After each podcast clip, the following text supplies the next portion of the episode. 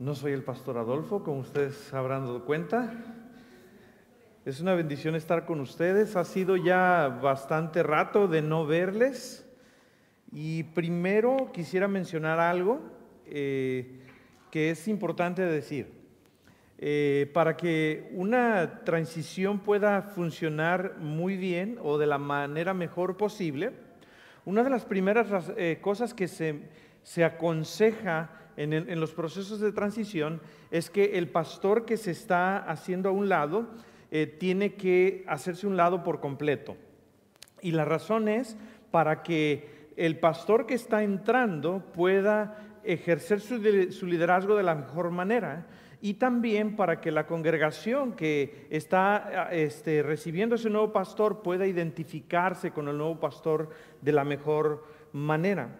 Y es por eso que yo decidí hacerme por completo a un lado en esta nueva transición y por eso el gran espacio de tiempo en el cual ustedes no me vieron para nada. Y por eso trataba de no, si me mandaban un texto, trataba de no responderles, aunque yo quería responderles inmediatamente, decía, no, quería que ustedes tuviesen el tiempo en el cual ustedes pudieran conectarse con el pastor Adolfo de una manera más eh, compenetrada, para que entonces ustedes pudiesen conectarse con él de una mejor, de mejor manera. Pero eso sí, me complace eh, decirles que el pastor Adolfo y yo sí hemos tenido reuniones periódicamente, nos hemos estado reuniendo con regularidad y nos hemos identificado bien hemos eh, forjado una muy buena amistad. Compartimos juntos, oramos juntos y hemos, nos hemos hecho buenos amigos. Puedo decirles que yo valoro mucho la amistad del pastor Adolfo y espero en Dios que ustedes ya para este punto eh, valoren también el liderazgo del pastor Adolfo y eh, él su liderazgo. Y bueno, en una de estas ocasiones que hemos estado reuniéndonos y hablando, se nos ocurrió esta idea y dijimos, ¿qué, te parece, qué nos parece si de sorpresa tú te apareces en la iglesia Nuevas Alturas así de repente, sin que yo le avise a mi iglesia de que tú vas a llegar, y yo me aparezco a la iglesia Nueva Vida, sin que tú les avises a ellos, así yo de repente me aparezco. Ya creo que ya se dio suficiente tiempo de transición. Ay, muchas gracias, hermanas. Hermana, este, ya se dio suficiente tiempo de transición entonces creo que ellos ya están identificados con tu liderazgo y todo. Entonces yo creo que ya es tiempo. Y él me dijo, claro que sí, podemos hacerlo. Así que mientras yo estoy aquí con ustedes, el pastor Adolfo está en la iglesia Nuevas Alturas y estoy convencido que tanto fue sorpresa para ustedes que yo esté aquí, de igual manera es sorpresa para la iglesia Nuevas Alturas que él esté allá. No más que él fue un poquito más gracioso, me dijo lo que él iba a hacer. Él se iba a presentar diciendo, Hola hermanos, eh, sí soy yo, el pastor Oscar, nomás que ya me corté el pelo, este, ya tengo un poquito de, mi color de piel está un poquito más, más blanca, etcétera. No, así se va a presentar él. Pero bueno, yo no decidí no hacerlo tan gracioso. Pero bueno, no se preocupen. Esto no es un cambio de pastores ni nada por el estilo, es solamente por esta ocasión. Quizá en algún futuro volvamos a hacerlo, ya no tan de sorpresa como lo hicimos hoy a lo mejor en el futuro quizá, bueno, no, no digo esa otra cosa para que también sea sorpresa. Otra sorpresa que surgió de alguien que me dijo, ¿y por qué nada más los pastores? Digo, bueno, está bien. Bueno, ya le adelanté y ya se imaginarán que a lo mejor va a venir otra sorpresa, ¿verdad? Pero, pero bueno, eh, lo que sí quiero decirles es que para mí es una gran bendición volver a verles. Es una bendición ver la iglesia, ver que ustedes siguen en pie, la iglesia sigue sólida y estamos aquí para disfrutar con ustedes y traer la palabra de Dios. Y bueno, como ya vieron en el video de introducción, el pastor eh, Adolfo me dijo que dio inicio a la serie de adentro hacia afuera el domingo pasado. Y bueno, el objetivo de esta serie es permitir que Dios examine nuestros corazones, dejar a Dios obrar desde nuestro interior para que entonces nuestro, nuestro exterior sea verdaderamente limpio. Una transformación de adentro hacia afuera. Porque si solo nos enfocamos en la práctica exterior, corremos el riesgo de terminar como los escribas y fariseos. Hombres muy religiosos y llenos de gran conocimiento, pero que en su interior no reflejaban una vida de pureza. En su interior, como Jesús les dijo directamente, parecían ataúdes llenos de huesos, de muertos y pestilencia. Es pues de mucha importancia que cada creyente, todos prestemos mucha atención en lo que somos por dentro y no solamente en nuestra apariencia religiosa. Porque podríamos venir a la iglesia el resto de nuestras vidas sin que experimentemos una transformación interna. Hoy a mí me corresponde tratar el tema que sigue, la falta de fe. Y si usted suele tomar notas, puede apuntar ahí el tema, que es la falta de fe. Eso es lo que voy a tratar ahora. Y aunque no lo parezca, la falta de fe se puede, eh, puede traer varias consecuencias negativas a nuestra vida personal, pero no solamente a nuestra vida personal. También puede traer graves consecuencias a nuestras familias e incluso a nuestra propia iglesia. Hay muchos ejemplos en la Biblia acerca de esto, pero nos enfocaremos en un solo pasaje bíblico. Así que si ustedes tienen sus Biblias, busquen por favor el libro de jueces, capítulo 6.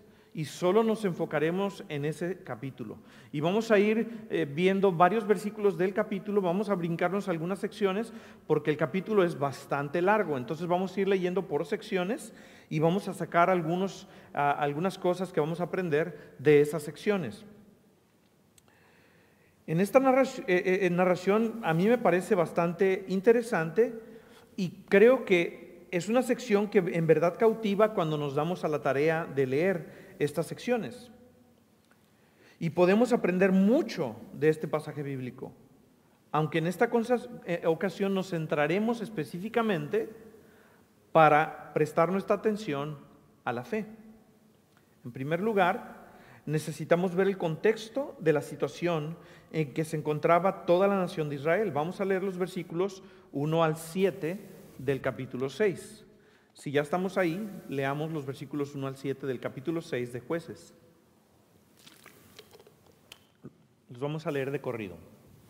Dice así, los hijos de Israel hicieron lo malo ante los ojos de, Jehová. Y Jehová los entregó en mano de Madián por siete años. Y la mano de Madián prevaleció contra Israel. Y los hijos de Israel, por causa de los madianitas, se hicieron cuevas en los montes y cavernas y lugares, lugares fortificados, pues sucedía que cuando Israel había sembrado, subían los madianitas y amalecitas y los hijos del oriente contra ellos. Subían y los atacaban. Y acampando contra ellos destruían los frutos de la tierra hasta llegar a Gaza. Y no dejaban que comer en Israel, ni ovejas, ni bueyes, ni asnos. Porque subían ellos y sus ganados y, y venían con sus tiendas en grande multitud como langostas. Ellos y sus camellos eran innumerables. Así venían a la tierra para devastarla. De este modo, empobrecía Israel en gran manera por causa de Madián. Y los hijos de Israel clamaron a Jehová. Y cuando los hijos de Israel clamaron a Jehová a causa de los madianitas, quiero que notemos algunas unas cosas aquí. La causa de todo lo malo que les estaba pasando como nación es que ellos decidieron hacer lo malo ante los ojos de Jehová. Así que su rebeldía provocó la disciplina por parte de Dios. El texto lo dice claramente, fue Dios mismo quien los entregó por siete años a los madianitas, a todos esos enemigos. Todos los israelitas, en lugar de arrepentirse de su pecado, comenzaron a hacerse cuevas, cavernas y lugares fortificados en donde esconderse. ¿Y por qué tuvieron que hacer esto? Porque sus enemigos venían a atacarles dejando todo destruido y quitándoles sus alimentos hasta dejarlos sin nada. Y esto sucedía en cada cosecha, cada año. Y sus enemigos eran tantos que su cantidad era innumerable, tantos que no se les podía contar. Obviamente, esto producía desánimo, desánimo en todos, desesperanza. Yo me los imagino mencionándose entre sí. Jamás podremos librarnos de nuestros enemigos, ya que somos muy pocos en comparación contra ellos. La situación estaba realmente en un desastre. Y lastimosamente así sucede en muchas ocasiones en nuestras vidas. Decidimos vivir en pecado, en contra de la voluntad de Dios, y a pesar de que sabemos que no estamos bien con Dios, al igual que en esta situación con la nación de Israel, optamos por no arrepentirnos de nuestro pecado, sino que seguimos en nuestro estilo de vida de pecado. Y nos construimos cuevas y cavernas y pretendemos ocultarnos como si nada está pasando, como si todo está bien. E incluso a veces personas vienen y nos dicen, hermano, hermana, eso que usted está haciendo, y Dios nos envía mensajeros para hacernos ver que lo que estamos haciendo no está bien. Pero nosotros decidimos ocultarnos y seguimos practicando nuestra religiosidad. Pero en nuestro interior sabemos que lo que estamos haciendo está mal delante de Dios. Hasta que finalmente llegan las consecuencias de nuestro pecado. Y pareciera que tenemos que llegar hasta el fondo de nuestras consecuencias para finalmente darnos cuenta que de nuestra necesidad de Dios. Y solo hasta entonces clamamos a Dios, de la, de la misma manera en que le estaba sucediendo al pueblo de Israel. Sin embargo, a pesar de que este texto nos dice que ellos expresaron clamor a Dios, no se ve que ellos comprendían con claridad que era por causa de su pecado que se encontraban ahí. Es decir, su clamor no era hemos pecado, hemos decidido vivir contrariamente a lo que tú, oh Dios, nos has pedido, perdónanos. Ese no era su clamor. Más bien, por lo que se ve en el texto, su clamor era, Dios, líbranos. Sácanos de esta situación. Mira cómo nos tratan nuestros enemigos. Mira qué mal nos va. Haz algo por nosotros. ¿Qué no ves nuestro sufrimiento? ¿Que no te compadeces de nuestros hijos al saber que no tenemos cómo alimentarlos? Y no era que Dios no veía su situación. No era que Él no tenía compasión, sino que ellos se habían olvidado de que su situación era porque ellos mismos se la habían buscado, por su propio pecado. Ahora bien, Dios decidió escuchar su clamor pero antes de actuar a favor de ellos, vio que era necesario confrontarlos con su pecado. Esto lo vemos en los versículos 8 al 10. Leamos. Jehová envió a los hijos de Israel un varón profeta, el cual les dijo, así ha dicho Jehová Dios de Israel, yo os hice salir de Egipto y os saqué de la casa de servidumbre. Os libré de mano de los egipcios y de mano de todos los que los afligieron, a los cuales eché delante de vosotros y os di su tierra. Y os dije, yo soy Jehová vuestro Dios. No temáis a los dioses de los amorreos en cuya, en cuya tierra habitáis. Pero no habéis obedecido a mi voz. Es como si Dios les estuviese diciendo, en ustedes se está repitiendo casi la misma historia. Porque en el pasado vuestros padres, también por causa del pecado, por causa de alejarse de mí, por causa de ignorar mis mandamientos e inclinarse a la idolatría, recibieron como consecuencia de su pecado la esclavitud en Egipto clamaron a mí y yo les libré con gran poder, milagros y prodigios.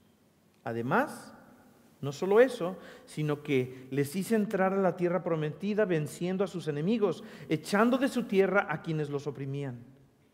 Y una vez que los libré de todo, una vez que los bendije con la tierra que les prometí, yo les dije claramente que no se mezclaran con los pueblos paganos, que no se inclinaran hacia la idolatría, haciendo a un lado mis mandamientos, pero ahora ustedes pueden ver que no han obedecido. Ustedes me han hecho un lado, se han apartado de mí y ahora por esta razón están donde ustedes están. Era importante que todo el pueblo, comprendiera su condición, que comprendieran que fue que era lo que los había llevado a esas terribles consecuencias. ¿Qué fue lo que los llevó hasta donde ellos se encontraban? Dios les estaba dando la oportunidad de reconocer su pecado y de arrepentirse, para entonces poder actuar a su favor. Y a una vez habiéndolos confrontado, al igual que le había hecho con sus antepasados, cuando clamaron a él, entonces Dios decidió intervenir a favor de su pueblo. Vemos en el versículo 11 al 14. Y vino el ángel de Jehová y se sentó debajo de la encina que está en Ofra la cual era de Joás Eviserita. Y su hijo Gedeón estaba sacudiendo el trigo en el agar para esconderlo de los madianitas. Y el ángel de Jehová le apareció y le dijo, Jehová está contigo, varón esforzado y valiente. Paremos un poquito solo para mencionar que toda la nación estaba oculta en cuevas y cavernas por medio, por perdón, por miedo a sus enemigos.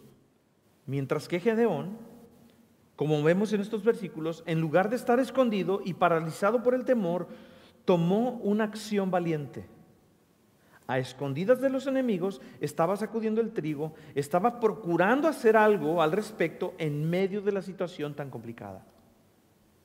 Estaba al menos haciendo algo por sí mismo y por su familia. Todos los demás estaban paralizados por temor, menos él. Él estaba dispuesto a correr el riesgo de ser encontrado por sus enemigos. Por eso el ángel le dijo, Jehová está contigo, varón esforzado y valiente. En otras palabras, Gedeón, los enemigos no te han descubierto porque Dios te guarda. Te ha guardado porque ve tu acto de valentía. Pero bueno, ahora sigamos leyendo los versículos 13 y 14. Y Gedeón le respondió, ah, Señor mío, si Jehová está con nosotros, ¿por qué nos ha sobrevenido todo esto? ¿Y dónde están todas esas maravillas que nuestros padres nos han contado diciendo, no nos sacó Jehová de Egipto? Y ahora Jehová nos ha desamparado y nos ha entregado en mano de los madianitas. Y, y mirándolo Jehová le dijo, ve con esta tu fuerza y salvarás a Israel de la mano de los madianitas. ¿No te envío yo? Es interesante la manera en que Gedeón respondió a las palabras del ángel de Jehová. En primer lugar, el ángel de Jehová le había dicho en el versículo 12, Jehová está contigo. No le había dicho, Jehová está con todo el pueblo. Sin embargo, Gedeón responde, si Jehová está con nosotros, ¿por qué nos ha sobrevenido todo esto? Pareciera que Gedeón no estaba consciente de que la situación en que estaba toda la nación era porque Dios no estaba con ellos. ¿Y por qué Dios no estaba con ellos? Ya lo explicamos. Porque ellos se habían apartado de Dios para vivir en el pecado, completamente contrario a la voluntad de Dios. Y luego Gedeón hace una mención de su frustración por todas esas cosas que por generaciones le habían contado acerca de las maravillas de Dios a favor de su pueblo. Pero él no veía esas maravillas en su presente, sin comprender que, es, que en ese momento tampoco se veía arrepentimiento por parte del pueblo. Tampoco se veía corazones dispuestos a volver a Dios hasta ese punto. Tampoco se había visto en los corazones del pueblo un corazón dispuesto a clamar a Él, hasta ese punto. Por eso ellos no habían podido ver las manos de Dios poderosa para librarlos de la mano de sus enemigos, porque hasta ese punto el pueblo todavía no estaba dispuesto a arrepentirse. Pero Dios con mucha paciencia afirma en el versículo 14, y le dice, y mirándole Jehová, le dijo, ve con esta tu fuerza y salvarás a Israel de la mano de los madianitas. ¿No te envío yo? Es como si le hubiera dicho Gedeón, eso que hasta ahora no has podido ver, esas maravillas que hasta ahora son tan solo historias que tus padres te han contado, precisamente para eso he venido a ti. Tú serás aquel a través del cual yo realizaré esas maravillas y señales poderosas para librar al pueblo. Y como era de esperarse, Gedeón respondió como lo haría cualquiera de nosotros en ese momento. Cuando Dios nos llama. ¿Me llamas a mí para comprometerme, para entregarme? ¿Me llamas a mí para servir a otros, para darme de, mi tiempo, para sacrificarme por otros? ¿Qué es lo que tengo que hacer, oh Dios? ¿Qué es lo que se necesita de mí? Así respondió Gedeón. Así respondemos nosotros cuando Dios nos llama. Veamos cómo respondió Gedeón, versículo 15. Entonces le respondió, ah, Señor mío, ¿con qué salvaré yo Israel? He aquí que mi familia es pobre en Manasés y yo el menor de la casa de mi padre. A ver, Gedeón, ¿no que estabas cansado y frustrado de ver las cosas tan mal para todo el pueblo? ¿No que ya estabas frustrado de ver el caos ahí? Y yo me lo imagino, bueno, sí. A mí me gusta señalar todo lo que veo mal y todo lo que veo que hace falta. Pero que me pidan a mí hacer algo al respecto, bueno, ahí ya no. A mí me gusta señalar lo que hace falta, pero que me pidan intervenir. Y no es cierto que a veces actuamos así. Bueno, no creo que esa era la actitud de Gedeón, en realidad, pero aquí comenzamos a ver en el interior de Gedeón su falta de fe.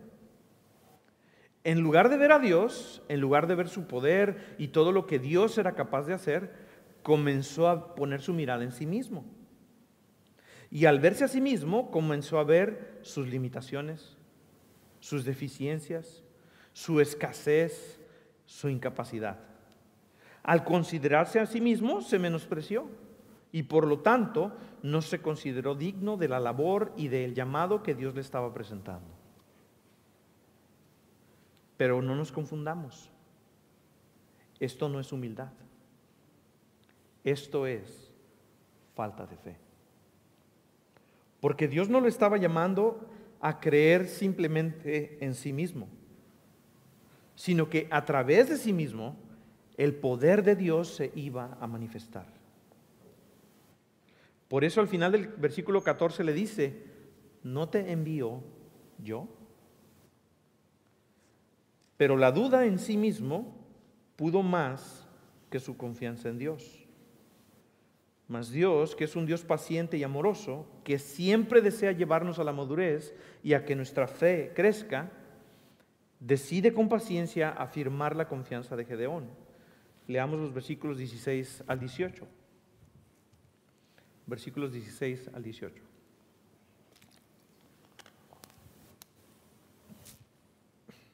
Jehová le dijo, ciertamente yo estaré contigo y derrotarás a los madianitas como a un solo hombre. Y él respondió, yo te ruego que si he hallado gracia delante de ti, me dé señal de que tú has hablado conmigo.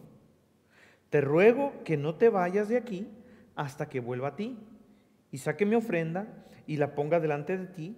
Y él respondió, yo esperaré hasta que vuelvas. Notamos que a pesar de que Dios está intentando reafirmar su fe, Gedeón, aún no está seguro de confiar en Dios. Le dice, yo te ruego que si he hallado gracia delante de ti. A ver, ¿cómo que si he hallado gracia delante de ti? ¿No te dijo ya el ángel de Jehová, Jehová está contigo, varón esforzado y valiente? ¿No te dijo ya que, te levantarás porque a través de ti liberará al pueblo de sus enemigos diciéndote, ¿no te envío yo? ¿Cómo es que aún preguntas si es que has hallado gracia delante de Él? Y es que así sucede en nuestras vidas. Por nuestra falta de, de fe, no nos deja ver o recordar las promesas o verdades que Dios ya nos ha declarado en su palabra. Al no centrar nuestras vidas en lo que Dios ha declarado, sino que nos enfocamos en nosotros mismos, en nuestras incapacidades o nuestros propios recursos o cualidades y circunstancias, entonces eso no nos permite confiar en Dios. Y es así cuando se manifiesta nuestra falta de fe. Lo bueno es que nuestro Dios es un Dios paciente. Él tiene mucha paciencia con nosotros y sabe el problema que hay en nuestro interior. Sabe de nuestra lucha con nuestra falta de fe y se dispone a llevarnos pacientemente para aumentar nuestra fe. Gedeón le dice, si esto es verdad, espérame aquí. Imagínense el atrevimiento de hacer esperar a Dios. Pero bueno, la paciencia de Dios es impresionante y le responde, yo esperaré hasta que vuelvas. Y esto me hizo pensar en cada uno de nosotros como creyentes, porque estoy convencido que somos llamados por Dios. Hemos sido llamados a creer a Dios en muchas y diferentes situaciones de la vida. Y se me vino la pregunta, ¿cuántos cientos, miles o millones de creyentes estamos o hemos hecho esperar a Dios porque Él pide de nosotros algo, pero que nosotros no, actuamos por nuestra falta de fe. Y Dios aún continúa esperando por nuestra obediencia. Está bien, hijo. Estaré esperando aquí hasta que creas a mi palabra y obedezcas. Aquí te voy a estar esperando. En los versículos siguientes, si siguen leyendo, finalmente Gedeón regresó, hizo el sacrificio y su sacrificio fue aceptado por Dios. Dios le dio una eh, encomienda de derribar un altar que estaba en la casa de su padre dedicado a Baal. Entonces, repentinamente el ángel de Jehová desapareció, desapareció de su vista y fue hasta entonces que Gedeón comprendió que todo ese tiempo había estado ante la presencia misma de Dios. Pensó que moriría porque había estado cara a cara ante el ángel de Jehová, pero el ángel de Jehová le dijo que se quedara tranquilo, que no moriría. Así que Gedeón construyó un altar en ese lugar en memoria de su experiencia y posteriormente obedeció y fue a derribar el altar de Jehová, de perdón de Baal. Pero mientras Dios estaba tratando de fortalecer la fe de Gedeón y mientras con mucha paciencia y poco a poco Dios estaba afirmando su fe, Finalmente se llegó el momento. Y los enemigos del pueblo de Israel se comenzaron a acampar para volver a atacar a Israel. Y esto lo vemos en el versículo 33. Brinquémonos hasta ahí. Pero todos los madianitas y amalecitas y los del oriente se juntaron a una y pasando acamparon en el valle de Jezreel. Podemos imaginar ¿Cómo se sentiría todo el pueblo al saber que todos los enemigos estaban ya acampando a sus alrededores para volver a atacarlos y dejarlos nuevamente sin nada? El temor, la angustia, la preocupación y la desesperación. Ahora, yo no sé si ustedes algún día se han quedado sin recursos, al punto que no saben qué van a comer sus hijos. Porque una cosa es que yo no tenga que comer, pero si, tenemos hijos, sabemos la angustia que sentimos cuando no tenemos que darle a nuestros hijos. A ese punto estaba la nación de Israel. Por eso, aparte de la paciencia de Dios en el proceso de fortalecer la fe de Gedeón, Dios envió su espíritu sobre Gedeón. Esto lo vemos en los versículos 34 y 35. Entonces el Espíritu de Jehová vino sobre Gedeón y cuando éste tocó el cuerno, los abieseritas se reunieron con él.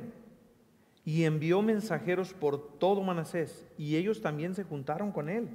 Asimismo envió mensajeros a Aser, a Zebulón, Zabulón y a Neftalí, los cuales salieron a encontrarles. Esto debió ser impresionante. Después de siete años de desesperación y de devastación, ven en Gedeón a un hombre respaldado por Dios.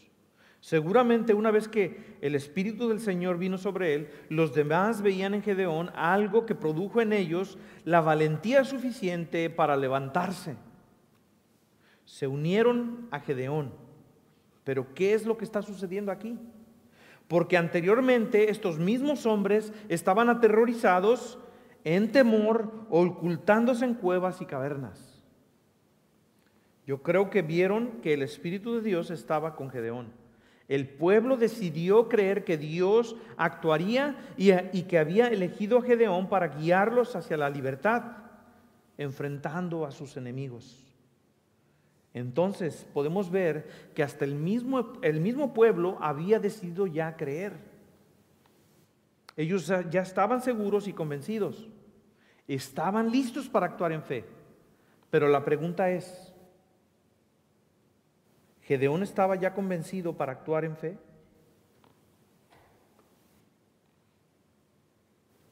¿O Gedeón todavía estaba manifestando falta de fe?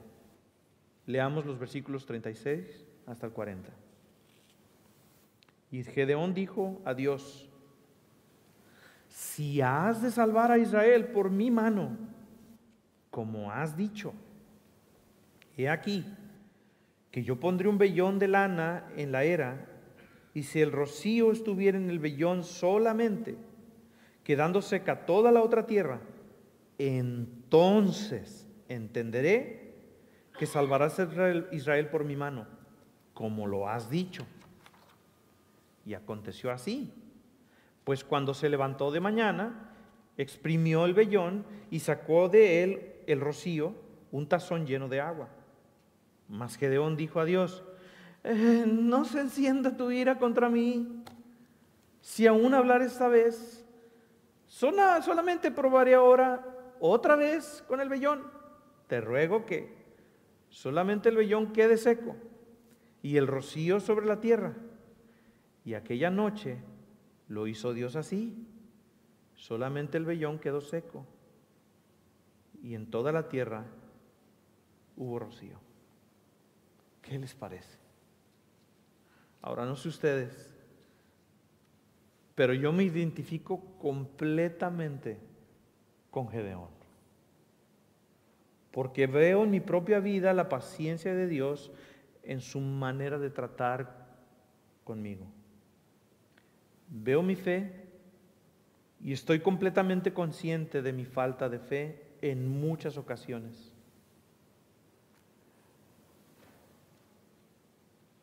Veo la historia de mi vida y puedo identificar varias ocasiones en que he hecho esperar a Dios. Porque aún no estoy dispuesto a actuar en fe, obedeciendo en aquello que Él pide o espera de mí. Parece increíble que después de todo lo que Gedeón ha experimentado hasta este momento, todavía siga dudando y queriendo pedir de Dios una señal. Notamos algo interesante en sus palabras. Si has de salvar a Israel por, por mi mano, como has dicho. Lo cual quiere decir que estaba consciente de que Dios se lo había dicho. Y la pregunta es, ¿por qué la palabra de Dios no era suficiente para él? Y la pregunta para nosotros es, ¿por qué la palabra de Dios no es suficiente para nosotros, para obedecerla? Después que Gedeón le pide a Dios la señal del vellón, dice, entonces entenderé que salvarás a Israel por mi mano, como lo has dicho. La realidad es que la palabra de Dios, el Dios todopoderoso, verdadero, eterno, el que nunca cambia, esa palabra debería ser más que suficiente para que Gedeón entendiera que por su mano Dios salvaría a Israel así como lo había dicho, sin necesidad de ninguna señal. Y de la misma manera para nosotros hoy. La palabra del Dios Todopoderoso, verdadero, eterno, el que nunca cambia, su palabra debería ser más que suficiente para nosotros para que nosotros entendiéramos y obedeciéramos lo que Él pide o espera de nosotros, sin necesidad de ninguna señal. Mas gracias sean dadas a Dios, porque Él es un Dios en gran manera paciente, que trata con nuestra falta de fe, que, que trata con nuestros corazones poco a poco, porque su deseo es afirmar nuestra fe, que aprendamos a confiar cada vez más en Él, para que tengamos una total confianza en Él, reflejada a través de nuestras acciones de obediencia a su palabra, a su voluntad, a lo que Él espera de nosotros. Y pensando en lo que hemos estudiado hasta este momento respecto a los acontecimientos en la vida de Gedeón, estamos o estás en algún pecado que sabes bien que necesitas confesar a Dios y apartarte de Él. Estamos en algún pecado. ¿Por qué esperar a que Dios envíe las consecuencias del pecado a nuestras vidas para finalmente clamar a Dios? Porque recordemos que todo Israel se encontraba en esta atrocidades porque Dios mismo los, los entregó a los amalecitas. Dios mismo les envió esas circunstancias. Y quizás ahorita todo aparenta estar bien en nuestras vidas. Pero si somos hijos de Dios, en algún momento enfrentaremos estas circunstancias. Aprendamos de esta historia. No esperemos a que vengan las consecuencias y volvamos, volvámonos a Dios, haciendo un cambio de vida, dejando el pecado en el que nos encontramos. Si Dios nos está llamando a servir, ¿cuál es nuestra excusa para no obedecer? ¿Por qué estamos haciendo esperar a Dios? Somos como Gedeón y estamos diciendo, es que el centro de esto soy yo es que soy incapaz, es que no tengo recursos, es que de mi familia es, la más pobre y yo soy el más pequeño ahí. Es que, pastor, es que si usted supiera, yo no sé hacer esto, yo no sé hacer aquello, y pongo el enfoque en mí, no tengo tiempo. Eso sería poner el enfoque en nosotros mismos y no en lo que Dios puede hacer. Porque si Dios nos está llamando, Él nos está diciendo que no soy yo el que estoy enviando. En otras palabras, Dios nos está diciendo, tu confianza debe estar en mí y no solamente en ti mismo. Y ante las dificultades y calamidades de la vida que estemos enfrentando, quizás ya llevamos años sufriendo alguna situación.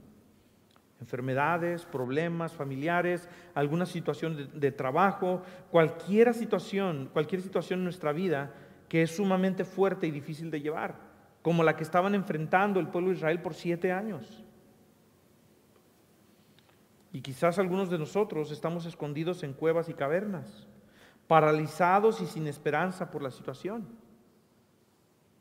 ¿Por qué no recordar que tenemos un Dios que todo lo puede, que jamás te ha olvidado ni te olvidará?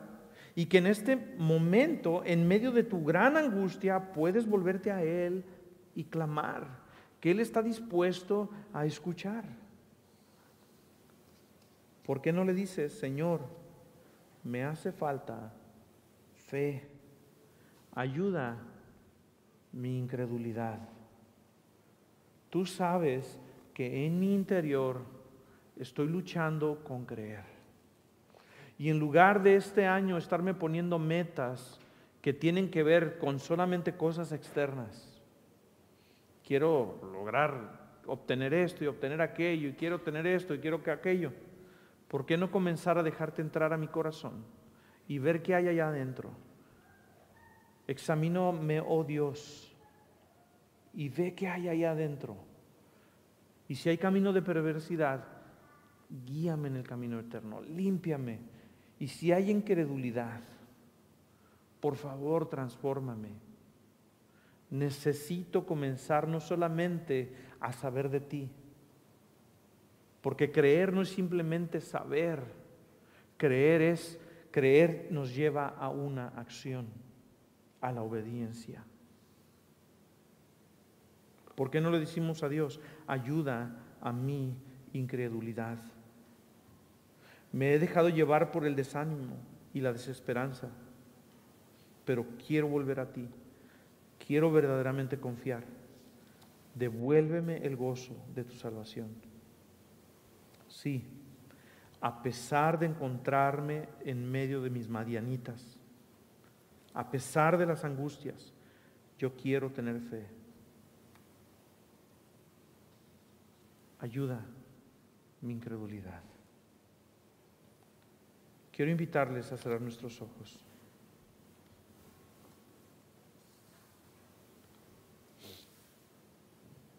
Para apartar un tiempo en oración. Y si en algún punto de la narración de esta historia, de la vida específica de Gedeón, hubo algo en el cual tú pudiste identificarte, porque Dios decidió dejar estas historias escritas aquí para nosotros, para nuestra enseñanza. No son simples historias bonitas, son historias para que nosotros podamos ser transformados.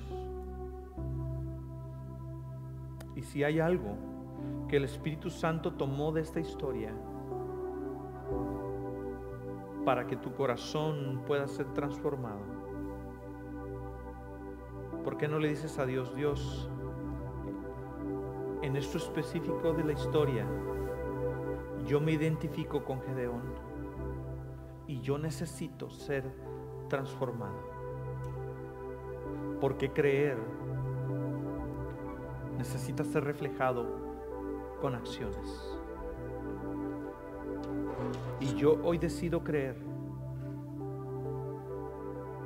Yo hoy necesito tomar una acción. Y si es abandonar un pecado, para que entonces yo pueda ser transformado de adentro hacia afuera. Porque quizá mi familia no puede ser prosperada y bendecida, no, no solamente hablando económicamente o en salud, pero espiritualmente. Porque quizá la congregación y la iglesia no puede ser bendecida como Israel en su totalidad estaba siendo oprimido por el pecado.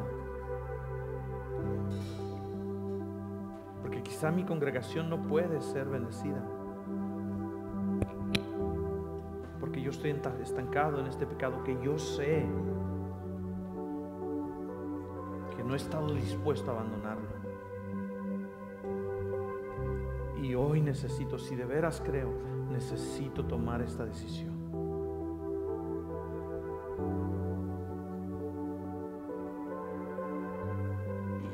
Y no es fácil. Pero seguirte a ti no significa que es fácil.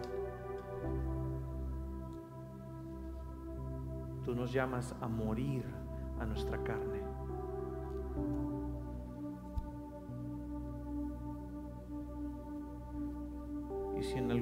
Nosotros nos identificamos en la historia de Gedeón, en nuestra falta de fe, te ponemos excusas de que no nos involucramos en servirte a ti, oh Dios, en alguna área porque ponemos nuestra mirada en nosotros mismos y decimos, es que yo no sé mucho de la Biblia, es que yo no sé esto, es que yo no sé aquello, y todo nuestro enfoque está en nosotros en lugar de creer que tú puedes hacer la obra a través de nosotros. Que podamos hoy decir, Señor, perdóname porque en lugar de creer en ti, estoy poniendo la mirada en mí. Y que hoy podamos creer y tomar una decisión. Y si en alguna manera nos estamos identificando, que hoy podamos tomar una decisión para que no termine siendo simplemente un mensaje bonito y religioso como los fariseos que estaban llenos de conocimiento, que en su vida exterior reflejaban una cosa, pero que no tenían una vida transformada de adentro hacia afuera. Y esta serie trata de eso, de adentro hacia afuera. Eso es tu interés para con nosotros, tus hijos. Transformarnos de adentro hacia afuera. Usa tu palabra para lograr ese objetivo en nuestras vidas. Y que tu Espíritu Santo no descanse que no nos deje descansar a nosotros hasta lograr transformarnos conforme a la imagen de nuestro Señor Jesucristo. Gracias por tu palabra. En el nombre de Jesús. Y gracias por esta tu iglesia. Y yo me gozo. En verdad me gozo, Señor. Por el privilegio de estar entre mis hermanos nuevamente el día de